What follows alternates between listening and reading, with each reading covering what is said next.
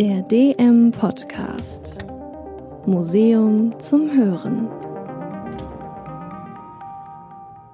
Wenn wir diese Entdeckung nicht hätten, wüssten wir gar nichts über die Physik und Chemie des Universums. Wir wüssten nichts über den Urknall. Wir wüssten nichts, wie Sterne beschaffen sind, was es für Atmosphären gibt. Mit weißen Stoffhandschuhen hat Jürgen Teichmann vorsichtig ein großes Blatt Papier auf dem Tisch ausgebreitet. Fast 200 Jahre ist es alt. Es zeigt ein Farbspektrum. Von Rot über Orange, Gelb, Grün bis hin zu einem Blaubereich. Dazwischen hunderte vertikale schwarze Linien. Für sein Buch Der Geheimcode der Sterne hat sich der ehemalige Leiter der Hauptabteilung Naturwissenschaften und der Hauptabteilung Bildung im Deutschen Museum ausführlich mit den Anfängen der Astrophysik auseinandergesetzt. Das Farbspektrum markiert ihre Geburtsstunde und die Linien dazwischen sind nach ihrem Entdecker benannt. Josef Fraunhofer, einem weisen Jungen, der durch Genie und Präzision Weltruhm erlangt hat. 21. Juli 1801, München. Seit mehreren Stunden sind die Rettungskräfte im Einsatz. Menschen eilen herbei, um zu helfen. Zimmerleute, Bäcker, ein Büchsenmacher und ein Ministrant. Sie schaffen Steine, Holz und Gerümpel auf die Seite. Denn unter den Trümmern sind Menschen begraben. Als das Haus einstürzte, hielt sich der Glaser Philipp Weichselberger an einer Tür fest und konnte schnell gerettet werden. Aber seine Frau und sein Lehrling befinden sich noch in Gefahr. Aus der Tiefe dringen Rufe an die Helfer. Sie räumen den Weg frei und entdecken erst einen Finger, dann eine Hand und schließlich den dazugehörigen Lehrling. Nach vier Stunden unter den Trümmern wird er gerettet und ist wie durch ein Wunder unverletzt. Für die Frau des Glasers kommt jegliche Hilfe zu spät. Sie ist bereits tot. Kaum ist der Junge befreit, drückt ihm ein Mann Goldmünzen in die Hand. Es ist Kurfürst Maximilian IV. Joseph, der sich später König Max I. nennen wird. Er verspricht für den Jungen da zu sein. Es ist der Wendepunkt im Leben Josef Fraunhofers. Er kauft sich von dem Geld eine Schleifbank, besucht ab sofort die Schule und lernt noch am Unfallort Josef von Utzschneider kennen, mit dem er fünf Jahre später im Mathematisch-Physikalischen Institut zusammenarbeiten wird. Als Optikfachmann wird Fraunhofer zunehmend wichtiger für die Einrichtung. Fraunhofer war ja seit 1809 Teilhaber der ganzen Firma und er war quasi der wissenschaftliche und der technische Kopf des Ganzen. Von der Forschung bis hin zur technischen Herstellung von optischem Glas. Er war damit für seine Zeit auch ungeheuer wohlhabend. Unabhängig von dem Geld war er der berühmteste Fernrohrbauer oder berühmteste Bauer optischer Instrumente in der Welt. Er hat möglichst jeden zweiten Tag Besucher gekriegt, die herausbekommen wollten, warum er so gute Objektive machte aber er hat die meisten Geheimnisse nicht verraten. Ein Geheimnis hat er aber doch offenbart. 1817 veröffentlicht Fraunhofer eine wissenschaftliche Abhandlung mit dem Titel Bestimmung des Brechungs- und Farbzerstreuungsvermögens verschiedener Glasarten in Bezug auf die Vervollkommnung achromatischer Fernrohre. Darin geht es um ein Phänomen, das auftritt, wenn man mit einem einfachen Fernrohr Lichtquellen wie zum Beispiel helle Sterne beobachtet. Das Bild ist unscharf. Die Unschärfe entsteht, wenn das Licht durch die Linse des Fernrohrs gebrochen wird. Licht unterschiedlicher Wellenlänge, das auch eine unterschiedliche Farbe besitzt, wird unterschiedlich gebrochen. Weil nicht alle Farben an einem Punkt, auf dem man scharf stellt, auch wirklich scharf sind, entsteht so eine Überlagerung der einzelfarbiger Bilder bzw. Farbränder.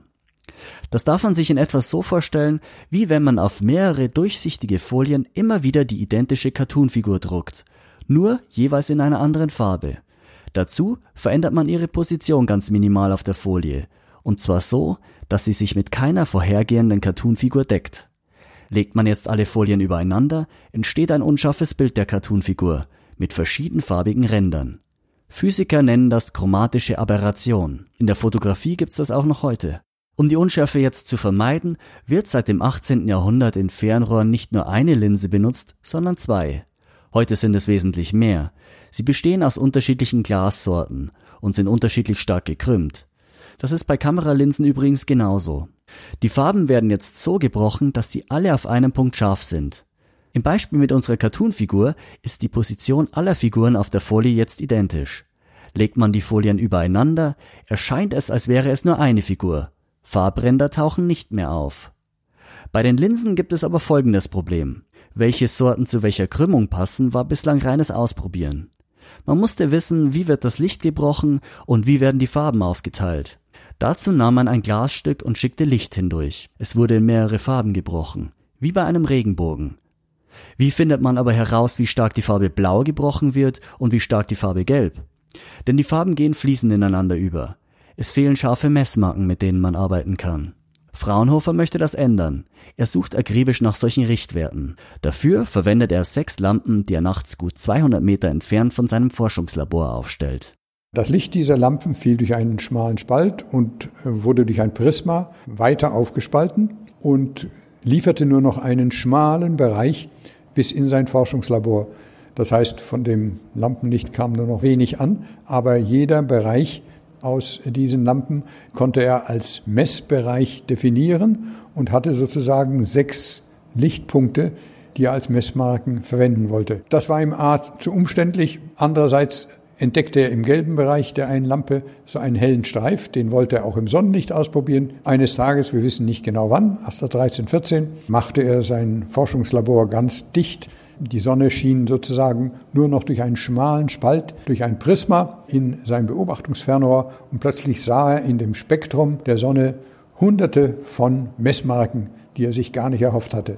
Insgesamt 574 dunkle Linien sah er im Farbspektrum der Sonne. Mehr als 250 davon stecken in der Zeichnung, die mir Jürgen Teichmann zeigt. Viel Arbeit und Feingefühl. Denn sie ist nicht etwa gedruckt, sondern von Hand mit Wasserfarben gezeichnet.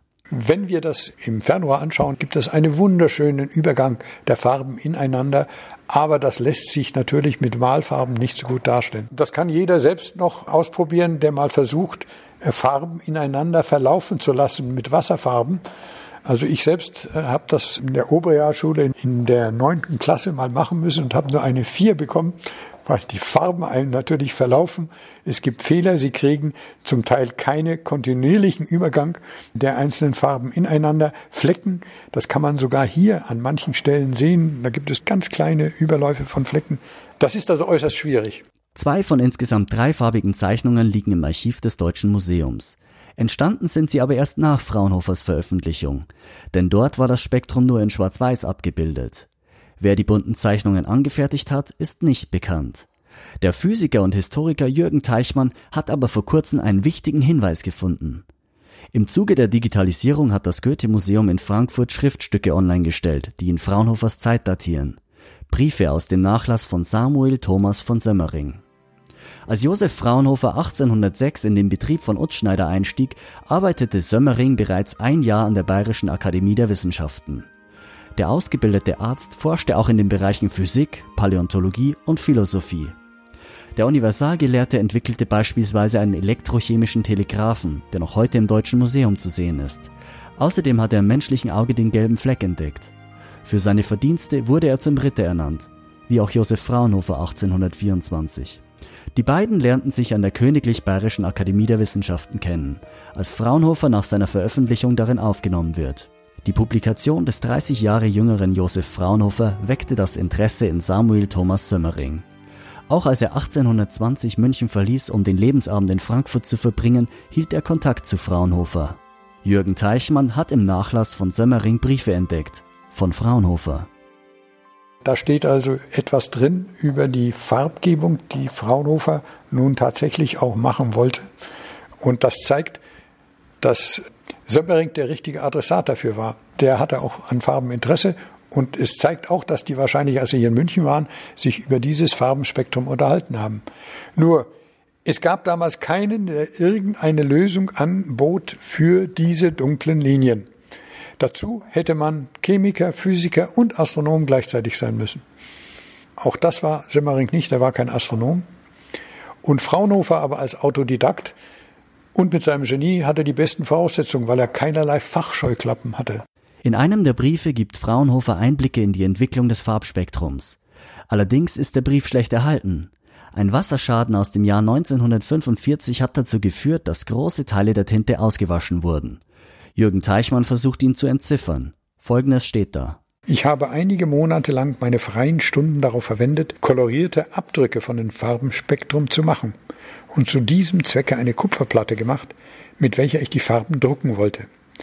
Allein dieses gelang mir nicht so, dass ich nur einigermaßen hätte zufrieden sein können.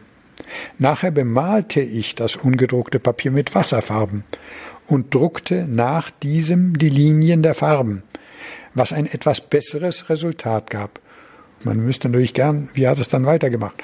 Dann kann man nur noch ein Passus lesen, da steht drin, erhalten Sie einen solchen. Also wahrscheinlich schreibt er, ich werde weiter daran arbeiten und das nochmal verbessern. Und wenn das gut genug ist, erhalten Sie einen solchen Abdruck, könnte man vermuten. Und auf der anderen Seite wird es ganz unleserlich, da kriegt man überhaupt nur noch einzelne Worte. Da steht mal, dass die Farbe blau sei, rot zwar, aber nicht am Anfang, sehr vorteilhaft und so weiter. Es ist also quasi kein kontinuierlicher Sinn im Moment mehr zu entziffern. Mit Hilfe von naturwissenschaftlichen Methoden versucht Jürgen Teichmann die verschwundenen Teile zu rekonstruieren. In dem Brief sind zum Teil noch Spuren von Schrift erkennbar, eventuell auch kleinste Abdrücke der Schreibfeder.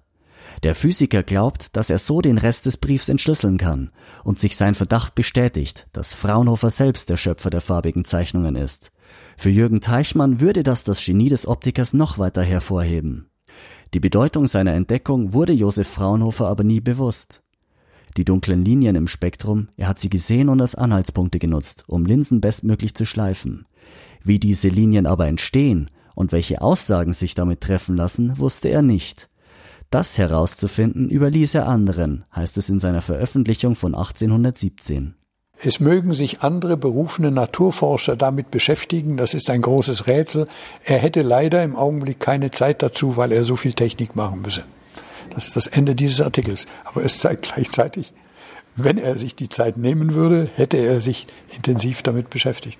Heute kennen wir Zehntausende dieser Linien. Zeit seines Lebens widmete sich Josef Fraunhofer voll und ganz seiner Arbeit in der Werkstatt. Er stellte optische Instrumente her, die auch noch Jahrzehnte nach seinem Tod 1827 unübertroffen waren. Josef Fraunhofer starb im Alter von 39 Jahren an Lungentuberkulose. Erst Mitte des 19. Jahrhunderts knacken der Chemiker Robert Bunsen und der Physiker Gustav Kirchhoff den Code seines Farbspektrums. Sie finden heraus, dass die dunklen Linien im Spektrum der Sonne und in anderen Himmelskörpern Aufschluss darüber geben, wie die Sterne chemisch zusammengesetzt sind. Mit dem Namen des Waisenjungen, der es zum größten Fernrohrbauer seiner Zeit geschafft hat und sogar in den Adelsstand gehoben wurde, sind die Linien aber weiterhin unzertrennlich verbunden. Josef Fraunhofer. Endlose Zahlenfolgen, der sprichwörtliche rote Faden und eine Frau, die den Rahmen vorgibt. Die nächste Episode des DM Podcasts widmet sich dem Projekt Penelope. Die Mathematikerin Ellen Halitius Glück spricht über Musik, Poesie und Computertechnologie und erklärt, was das alles mit antiker Weberei zu tun hat.